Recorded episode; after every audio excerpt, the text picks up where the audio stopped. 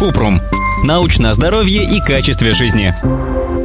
Можно ли вакцинироваться спутником ВИ, если есть аллергия на яичный белок? Кратко, в спутнике ВИ нет куриного белка, поэтому вакцина не вызывает аллергию на него. Однако, если раньше у вас случались тяжелые аллергические реакции, например, отек квинки, то лучше не рисковать. В любом случае, пациентам с аллергией в анамнезе перед вакцинацией нужно проконсультироваться с терапевтом.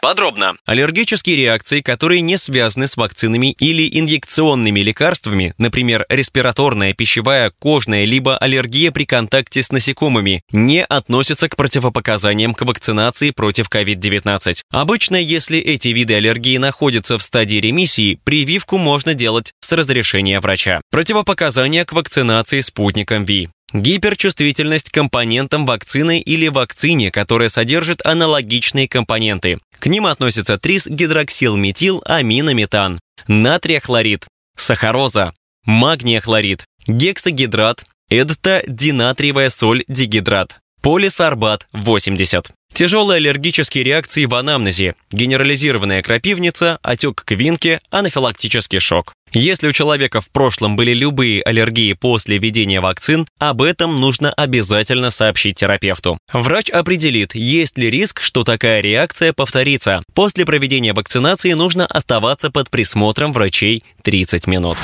Ссылки на источники в описании подкаста. Подписывайтесь на подкаст Купрум, ставьте звездочки, оставляйте комментарии и заглядывайте на наш сайт kuprum.media. Еще больше проверенной медицины в нашем подкасте без шапки. Врачи и ученые, которым мы доверяем, отвечают на самые каверзные вопросы о здоровье. До встречи!